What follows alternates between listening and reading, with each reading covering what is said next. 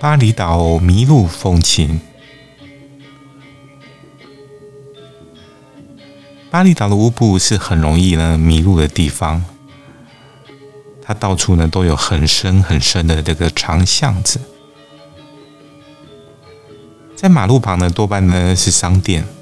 那么住宅院落呢就隐身在这个靠里侧的的位置，所以呢常常呢都要走。一条好几十公尺的这个长巷，那么两边呢都是这种很矮的围墙。那转个弯呢，才发现呢，哎，别有洞天哦。有一次我吃完晚餐呢，要走回这个民宿的时候，在这个便利商店啊，哎，转了个弯，结果没想到啊，没有注意到，其实是有两条长巷毗邻而居。结果呢，我就闯入了另外一个民家。然后在这个民家里面绕了半天呢，一直找不到民宿，他开始有点这个慌了。后来呢，我才发现说，哦，原来这个民宿是在隔壁的那条长巷，走进去才对哦。那么很有趣的是，我那时候在订这个民宿的时候，我就发现说，这个民宿呢，多半呢都是同一个家族住在同一个院落，但里面分成好几户，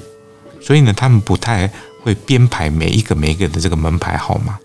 它只会呢出现这个街道的名称，外人很容易啊就因此呢走错了地方。就我那时候搭计程车到这个乌布的时候呢，这个计程车司机看着我这个地图，也是绕了好几圈呢，才看到这个民宿的招牌，然后才让我顺利的找到了民宿。那么可是我记得呢，我隔天的晚上呢，在这边又迷路了。哦，那时候呢，想想说，哎，我大概知道这个民宿的方位，所以我自作聪明呢，想要走这个捷径，就没想到，哎，还是认错了一条路，结果怎么样呢，都找不到这个民宿。后来呢，因为这个时间很晚哦，然后灯也都熄灭了，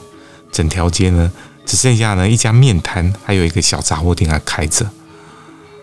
然后原本呢，也觉得说，哎，这样也蛮舒服的，可以好好来体会这边的夜色。但是呢，没想到呢，这个四处呢都是很不友善的这个狗啊，在叫来叫去，甚至还有两条狗直接对着我冲过来。我越走越害怕呢，哎，只好呢放弃了要好好的散步欣赏夜景的这样的一个心情，就赶快的回到民宿。从此以后，啊再也不敢来抄捷径了。